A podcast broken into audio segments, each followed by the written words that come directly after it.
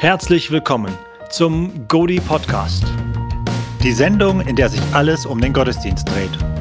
Uns geht es hier vor allem um relevante und biblische Gottesdienste. Mein Name ist Helmut Schröder und ich bin Johannes Schröder. Zwei Brüder, ein Thema. Heute sprechen wir mit Harald Nikesch. Harald ist leitender Pastor der Erlebtgemeinde in Landau. Er ist Experte für Gemeindewachstum und er war lange Leiter von BAO, der biblischen Ausbildung am Ort. Und an dieser Stelle kann ich direkt mal unterbrechen, Helmut. Denn das mit dem BAO, das verbindet euch ja beide auf eine sehr organische Art und Weise. Denn du bist vielleicht zu demütig, das zu sagen, aber das BAO ist jetzt unter dem Dach der theologischen Fernschule, die du leiten darfst. Ja, das und so habt ihr ja eine Verbindung schon, nicht wahr?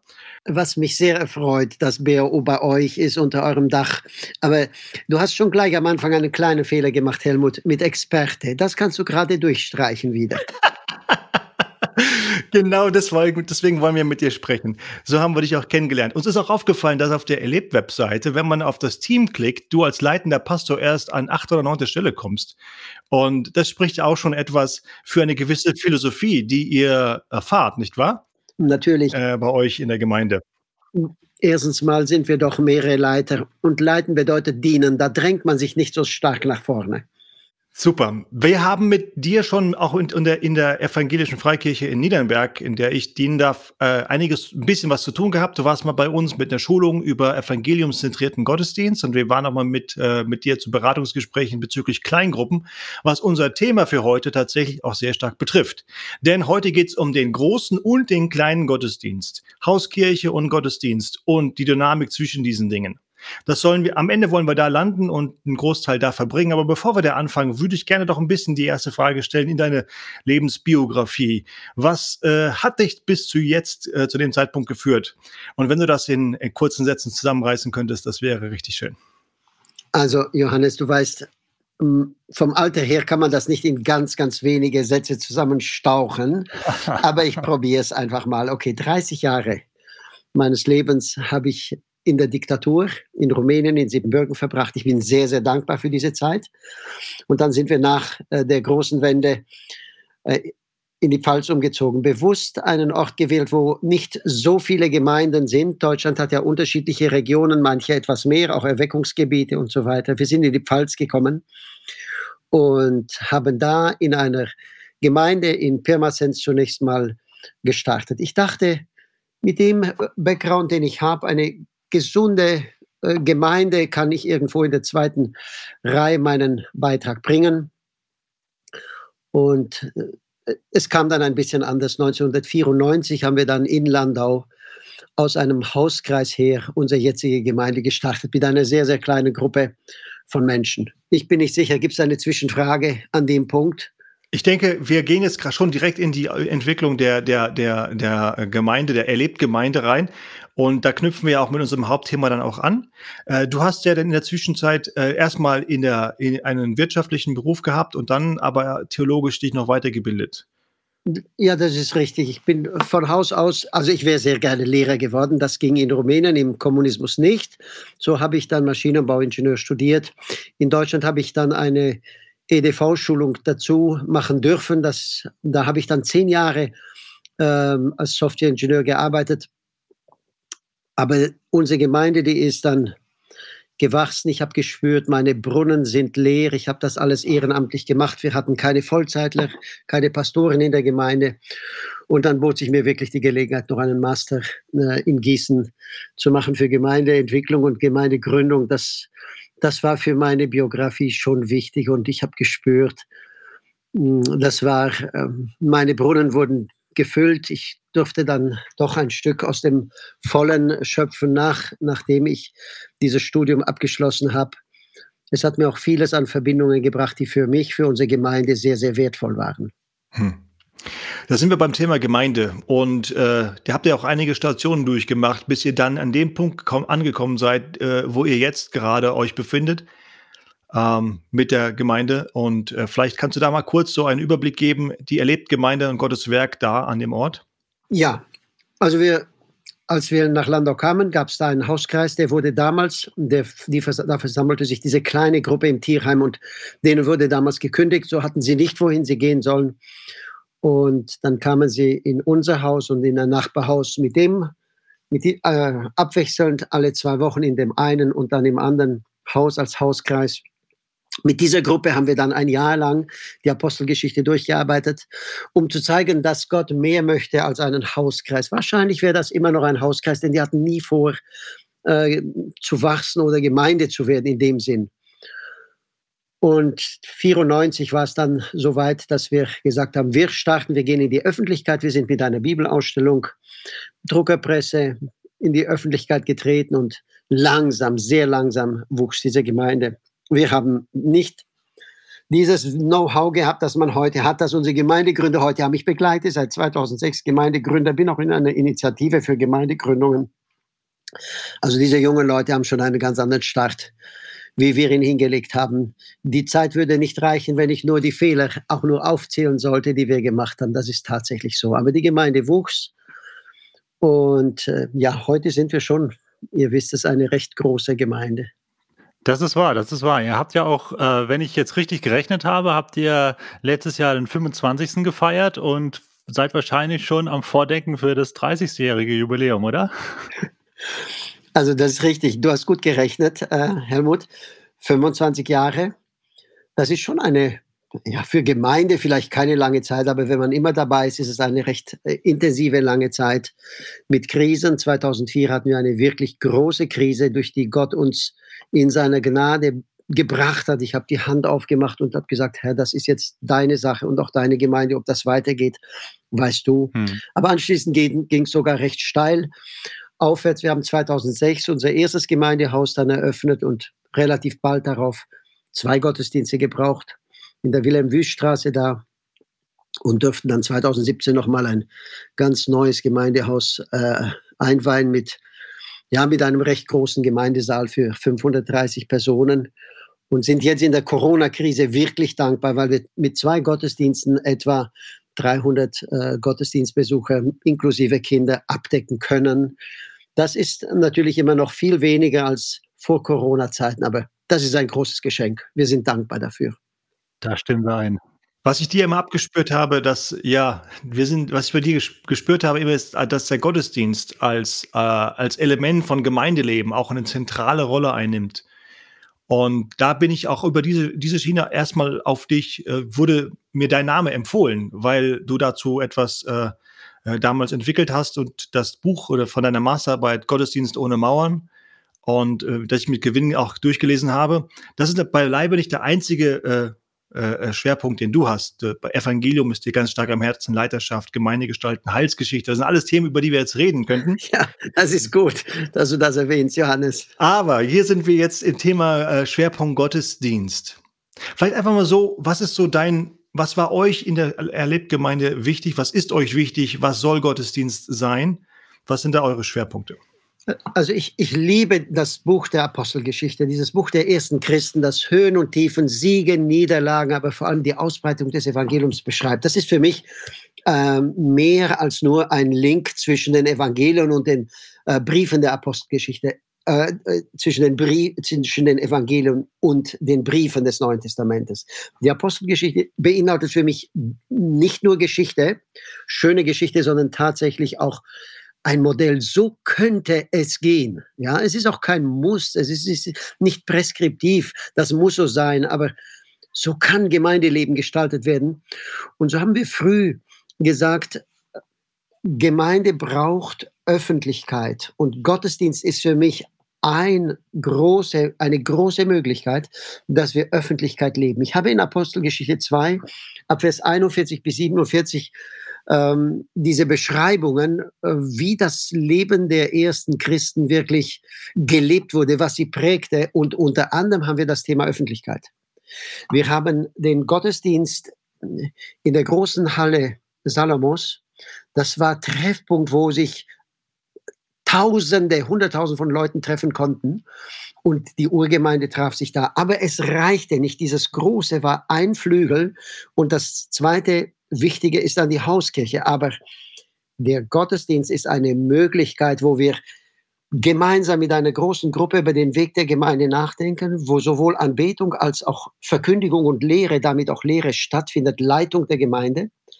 Aber es ist öffentlich und das ist für mich ein ganz, ganz wichtiger Punkt. So, von daher gestalten wir Gottesdienst immer so, dass Gäste, dass Eingeladene, dass Menschen, die über das, uns über das Internet finden, dass sie dabei sein können und etwas davon haben. Das ist eigentlich eines unserer äh, wirklich großen Ziele, wenn es um jeden Gottesdienst geht, dass die Gemeinde satt wird, dass Menschen, die schon mit Jesus auf dem Weg sind auf dieser geistlichen Reise, dass sie satt werden, aber dass Nicht-Christen oder noch Nicht-Christen oder Suchende, wie immer man das äh, auch bezeichnen mag, dass sie ihre Aha-Erlebnisse haben, indem sie diesen Herrn irgendwie sehen, indem sie Jesus sehen. Da muss ich jetzt mal fragen, ist das äh, so in der DNA von der Erlebtgemeinde verankert, dass da jeder mitzieht oder braucht es einen Prozess, um dieses Verständnis in, den, in der Gemeinde zu, zu bilden und zu wecken? Oh ja, äh, immer, immer. Wenn, wenn Veränderungen in einem Gemeindeleben vorgenommen werden, ist das ein, sogar oft ein mühsamer Prozess. Ich glaube, das Bedeutsame und das Wichtige ist, dass die Leiterschaft an dem Punkt Einigkeit hat und sagt, das ist unser Konzept von Gemeinde. Zum Beispiel Gottesdienst für noch nicht Christen und Christen oder Hauskirchen für alle, die irgendwie Interesse haben und äh, zum, zum Gemeindeleben gehören. Das ist ein Prozess, den es gilt immer und immer wieder in der Verkündigung, in Seminaren, in Gemeindeversammlungen äh, zu thematisieren. Irgendwann ist das schon verinnerlicht, vor allem wenn, wenn der Gottesdienst so ist. Ich weiß nicht, Helmut, kannst du dir das vorstellen, wenn ein Gottesdienst so ist, dass du dir eigentlich wünschst, dass dein Chef, dein Nachbar, dein Freund dabei wäre, dann macht das etwas mit dir. Und dann atmest du ein, okay, dieser Gottesdienst ist wirklich nicht nur für mich. Ja. Absolut. Äh, wenn du aber aus dem Gottesdienst rausgehst und sagst, oh gut, dass mein Chef heute nicht dabei war, ja, äh, ja, und wenn das einige Male passiert, dann bist du nicht einer von denen, der einlädt. Da sprichst du wahrscheinlich einen wunden Punkt in mancher Seele an, aber es ist absolut wahr, was du sagst. Und in deinen Ausführungen kam jetzt auch immer wieder äh, das Wort Hauskirche und Kleingruppe vor. Und ähm, äh, ich kann mir vorstellen, dass für einen oder anderen das vielleicht so, äh, ja, wie jetzt? Äh, bist du jetzt für Hauskirche oder bist du jetzt für Gottesdienstkirche? Wo stehst du auf diesem Spektrum? Oder ist das für mich überhaupt keine Entweder-Oder-Sache? Das ist eine gute Frage. Wo stehe ich, wenn es um das Thema geht, Gottesdienst oder Hauskirche? Da kann ich nur sagen, das sind zwei Pedalen des Fahrrads, mit denen wir unterwegs sein wollen. Das sind zwei gleichermaßen wichtige Flügel, mit denen wir möchten, dass diese Gemeinde äh, vorwärts kommt und eine Dynamik hat. Das eine ist äh, nicht wichtiger als das andere, würde ich sagen. Ist nicht bedeutsamer. Äh, beide Flügel äh, müssen konzeptionell gut ausgearbeitet sein, dass sie die Wirkung haben, die man ja haben möchte.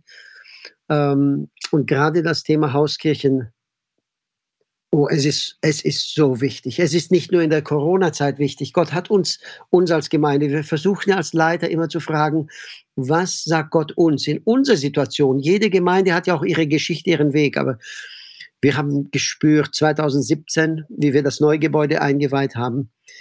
Jetzt ist die Zeit, dass wir nochmal ein großes Rad drehen, wenn es um die Hauskirchen oder ähm, es sind unterschiedliche Bezeichnungen möglich, Kleingruppen, ähm, was für Bezeichnungen gibt es noch, Helmut? Hauskreis äh, ist mal eine ganz klassische Bezeichnung, ja. Genau, genau. Jüngerschaftszellen. Ja, auch gut. Das ist, äh, das war, das war übrigens Jüngerschaftszellen. Johannes, das war unser ähm, Begriff für die Schulung, aber nur für die Schulungszeit, weil das ist ein, ein kompliziertes Ding, Jüngerschaftszellen. Aber wir wollten zum Ausdruck bringen, was wir eigentlich bezwecken. Wir haben 2006 Kleingruppen in unserer Gemeinde mühsam ähm, installiert. Das war ein langer Prozess, bis wir äh, das überhaupt auch theologisch klar hatten. Das ist Darf der ich Weg. Da mal fragen, ja, was immer. war so mühsam daran, Kleingruppen zu installieren? Also wir sind eine Gemeinde mit einer klassischen Bibelstunde gewesen. Das ist eine Sache, wenn es um unsere Anfänge geht, wo ich sage, schade, dass wir nicht mit Kleingruppen begonnen haben oder mit Hauskirchen. Okay. Wir haben mit Gottes, Also klassische Bibelstunde, was bedeutet das?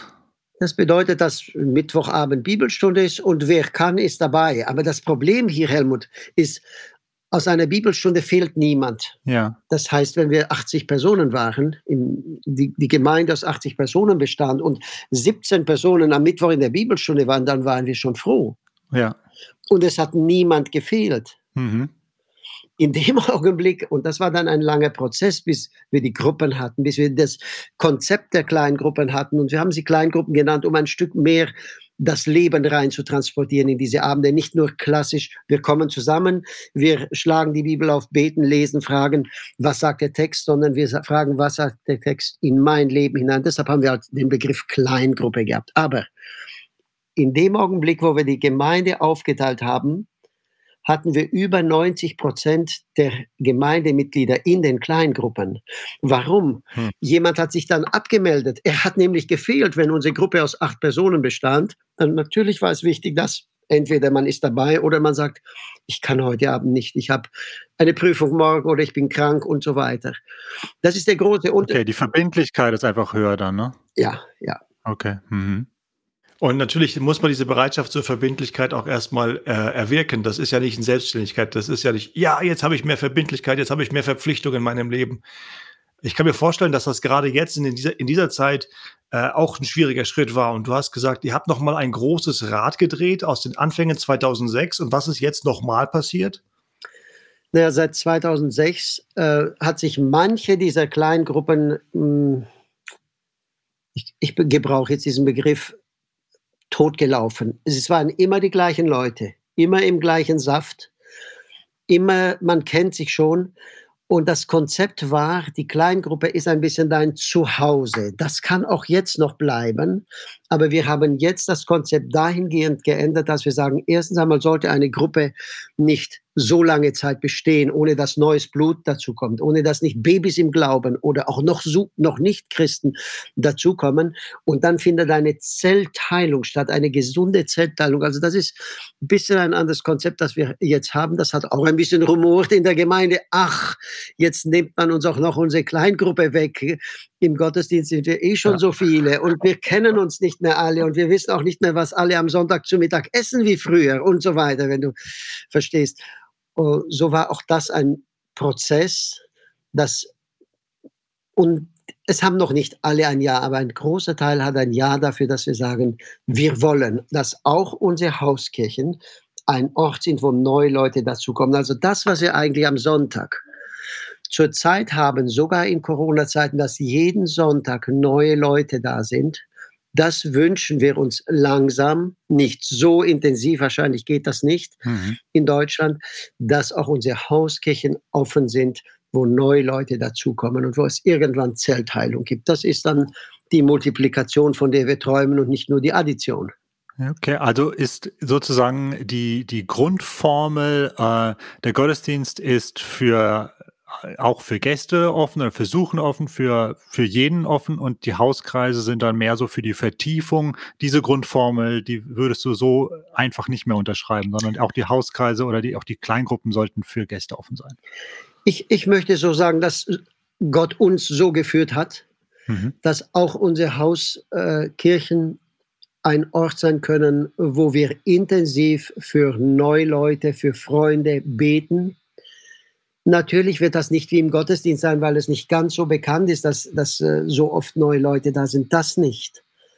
Aber wenn wir alle nur eine Person hätten, für die wir beten, in die wir investieren, und das bei der Größe unserer Gemeinde, dann kann ich mir schon vorstellen, dass der eine und andere doch dazu kommt und dadurch Menschen, die noch nichts vom Glauben gehört haben, in einer Atmosphäre der Wärme und der Liebe einer Hauskirche Gemeinschaft erleben und, und äh, den Herrn Jesus wirklich kennenlernen. Also das kann ich schon sehen und wir haben das zum Teil auch schon erlebt. Was mich hier fasziniert ist, und das erkenne ich langsam, dass ihr ein Gottesdienstverständnis habt, das passt auf die Hauskirche und auf den Versammlungsgottesdienst, auf beide drauf. Sieht zwar praktisch dann anders aus, aber ist eigentlich die gleiche Idee. Das sind nicht zwei Philosophien, die koexistieren, sondern das ist ein gemeinsames Verständnis. Äh, Johannes, auf diese Erkenntnis trinke ich einen guten Schluck Himbeersaft. Dem ist nichts hinzuzufügen. Das macht die Sache tatsächlich einfacher. Unser Gemeindeleben wird ein Stück vereinfacht. Wir kommen ein bisschen mehr weg von, von zu vielen Programmpunkten und Programmen, mhm. sondern wir haben einfach diese Thematik, der große Gottesdienst und im Kleinen ein Stück ähnlich. Mhm. Ja. Gut, der Schwerpunkt, der jetzt immer wieder durchkommt, ist, dass es ist Offenheit für Gäste, dass mit Menschen, mit Christen und mit dem Evangelium und vor allem mit Christus in Verbindung kommen. Wo bleibt dann der Christ? Wie wächst dieser Mensch? Wie wird Jüngerschaft gelebt? Ist das jetzt was, das man zusätzlich noch erledigen muss oder geschieht das da integriert? Vielleicht willst du dazu sich äußern. Du hast schwere Fragen, Johannes. Also, ich versuch's. Ja, wo bleibt der Christ? Der Christ, der bleibt hoffentlich tatsächlich auf diesem wunderschönen Weg in der Beziehung und Verbindung zu dem Herrn Jesus, in dem Evangelium, in diesem wunderbaren Weg, den wir das Evangelium nennen, den Paulus, äh, das Paulus äh, mit der größten Kraft, die es im Universum überhaupt gibt, bezeichnet. Das Evangelium ist Gottes Kraft. Wenn dieses Evangelium eingeatmet wird in einem Gottesdienst, in einer Hauskirche, und im Alltag ausgeatmet wird, das macht das Leben eigentlich aus, dann wird so ein Mensch wachsen. Er wird nicht stehen bleiben. Und das, äh, wir kennen, ich kenne ein bisschen die, die Argumente, wenn es darum geht, ach, wie soll das gehen? Eine Hauskirche mit Babys im Glauben und mit solchen, sage ich jetzt mal, die schon 20 oder 30 Jahre im Glauben sind, das geht überhaupt nicht. Wie sollen die beide Gruppierungen genügend Nahrung kriegen? Und hier ist der Punkt wenn in dieser Gruppe, und ich glaube, das ist ein, eine wirkliche, echte Möglichkeit, wenn in der Gruppe unterschiedliche Reifegrade sind, dann besteht die Möglichkeit für unterschiedliche Teilnehmer dieser Hauskirche, sich in andere zu investieren. Dann bleibt nicht alles am Hauskirchenleiter hängen. Das ist ein anderes Konzept, sondern dann fragen wir, wie kann die Person, die auf ihrer geistlichen Reise ein bisschen weiter ist, jemand helfen, der vielleicht gerade gestartet ist. Und die Tatsache, dass er sich in jemanden investiert, dass er da jemanden hat, wo er mitbetet, wo er sich mitverantwortlich fühlt, allein das kann helfen, dass er in seinem Leben weiterkommt. Und ein anderer jemand investiert in ihn hm. und ein anderer in den anderen. Also ich glaube, diese Perspektive, alle brauchen die gleiche geistige Reife und dann geht man ganz, ganz tief rein und dann wachsen die weiter. Das würde ich gern hinterfragen, wenn ich darf. Das darfst du sehr gerne tun. Und ich denke, das ist auch hier ein ganz guter Punkt, wo man die, diese, diese, dieses Thema so verbinden kann. Wo ist jetzt die große Verbindung zwischen dem großen und dem kleinen Gottesdienst? Das, äh, ich will dir die Worte nicht aus dem Mund nehmen, aber ich glaube, da ist es der wachsende Christ, der offen ist für Gäste, weil alles sich eigentlich ums Evangelium dreht. Ja, und das Evangelium ist immer, zuallererst ist es für mich, ich brauche es. Es ist meine Beziehung zu meinem Gott in Jesus Christus. Hm. Aber das Evangelium ist komplex. Wir kriegen das auch nicht mit vier Gesetzen oder mit vier Sätzen hin. Äh, dieses Evangelium letztendlich, wenn ich, wenn ich es tief verinnerlicht habe, wird es eine Liebe zu dem Verlorenen, zu den Verlorenen bewirken, so dass ich einen Blick für sie bekomme. Reife im Glauben bedeutet aus meiner Sicht immer auch eine, Perspe eine Reichsgottesperspektive, einen Blick für das Große, für das große Ganze.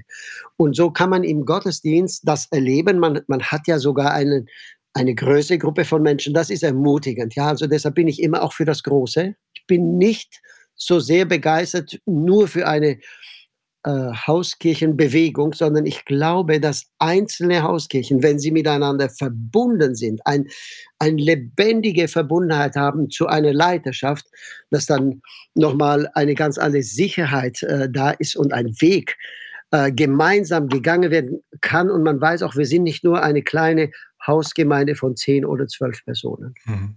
Das alles nach dem Apostelgeschichtenmodell, die in den Häusern und im in der Halle Salomos sich versammelte und es war eine Identität. Aber nicht nur die Apostelgeschichte, nicht nur, wir haben in den Briefen immer wieder die Häuser. Das ist ein großartiges Thema, die Häuser. Grüßt das Haus des. Oder ich habe, äh, ich kann mich nicht erinnern, noch jemand getauft zu haben. Dann fällt mir noch das Haus des Stephanas ein. Dieses Haus war gleichzeitig Hausgemeinde im Neuen Testament. Also nicht nur die Apostelgeschichte, auch die Briefe. Harald, vielen Dank für deine Ausführungen, herausfordernden Worte. Ähm, ich habe noch eine Frage. Wenn wie was würdest du jemanden raten, der jetzt zu dir kommt aus einer Gemeinde, die vielleicht keine Kleingruppen haben oder oder wenige Kleingruppen und der irgendwie das Gefühl hat, da muss äh, bei uns muss etwas passieren. Was würdest du ihm raten? Was wäre für ihn der nächste Schritt? Helmut, sprichst du von einem Leiter oder einem Gemeindemitglied? Das ist immer eine ganz, da mache ich schon einen Unterschied. Ja, gibt zwei Antworten. Jetzt machen wir erstmal die Antwort des Gemeindemitglieds und dann die Antwort für den Leiter. So, und nochmal die Frage. Welches ist die Frage? Ja, die Frage ist, ähm, die, also die Frage war, wenn jemand den Eindruck hat, in meiner Gemeinde, da muss etwas passieren. Wir haben wenige oder keine Kleingruppen oder das läuft sich tot, also da ist irgendwie ähm, kein, kein Leben drin oder kein Leben da in diesem Bereich. Da muss irgendetwas passieren. Was wäre so ein nächster Schritt, den so eine Person gehen könnte? Ja, also wenn es ein ein Christ ist, der aus einer Gemeinde kommt und mir das schildert, dann würde ich zuerst sehen, dass er selbst Feuer fängt. Feuer für die Kraft des Evangeliums. Also er weiß, wovon er spricht, wenn er vom Evangelium spricht, dass er an der Stelle nochmal eine innige Beziehung zu seinem Gott hat und eine Liebe zu den Verlorenen. Ich glaube, wenn er dann auch nur in einem ganz kleinen Kreis, Freundeskreis ist, kann sich das ausbreiten. Mhm. Ja, und das ist, was ich in der Offenbarung sehe, dass sich Positives in einer Gemeinde langsam ausbreitet, weil äh, Liebe, Feuer, Luft, die breiten sich wirklich aus, auch gute Luft, saubere äh, Evangeliumsluft. Wenn es ein Leid ist, dann würde ich ihm sofort Mut machen, mit seiner Leiterschaft darüber zu ringen, äh, einen, ein, die Aufgaben der Gemeinde ganz klar zu kriegen. Warum gibt es uns als Gemeinde? Wohin wollen wir hin? Und wenn eine Leiterschaft Einigkeit hat, das ist nicht immer gegeben, aber wenn sie sie hat, dann ist sie in der Lage, eine Gemeinde von einem Punkt A zu einem Punkt B zu führen. Im Evangelium ist diese Möglichkeit zutiefst verankert. Ja, Harald, danke für diese praktischen Hinweise für Mitglieder und auch gerade für Leiter. Aber da nochmal kurz äh, wollte ich nach, nachhaken. Jetzt muss ich so ein Leiter aber nicht entscheiden, ob ich jetzt den Fokus vom großen Gottesdienst wegnehme und jetzt nur noch den kleinen Gottesdienst mache, sondern wenn ich dich richtig verstanden habe, das muss zusammenwachsen, das muss zusammengehören.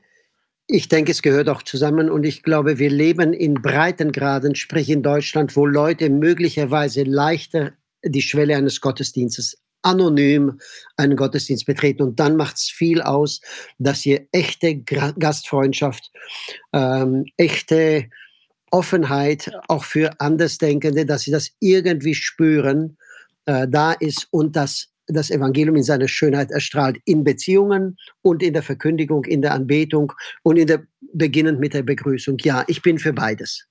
Hm.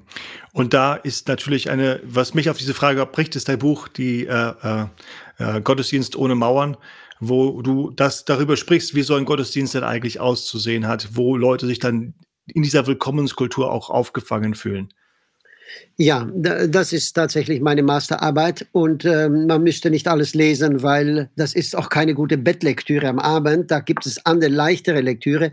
Aber ich würde gerne auf zwei Kapitel hinweisen. Das eine ist das Thema Gastfreundschaft, Philoxenie, dass ich ein Stück beackert habe. Was ist der neutestamentliche Begriff Gastfreundschaft überhaupt? Dieses, diese Hinwendung zu dem, der völlig anders tickt als ich und äh, das andere ist ein Stück das Thema Freimütigkeit, Öffentlichkeit, wo wir als Gemeinde noch viel lernen dürfen, auch in der westlichen Welt, dass wir uns nicht irgendwie hinter, im, hinter irgendwelchen Mauern verstecken und verkriechen, sondern so weit wie möglich öffentlich sind.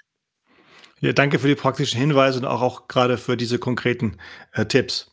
Ja, danke für den Hinweis auf das Buch. Und ähm, wo, neben dem Buch, wohin sonst würdest du jemanden schicken, der sich einfach jetzt getroffen und betroffen fühlt und irgendwie das Herz dafür hat, da weiter in diese Thematik reinzugehen?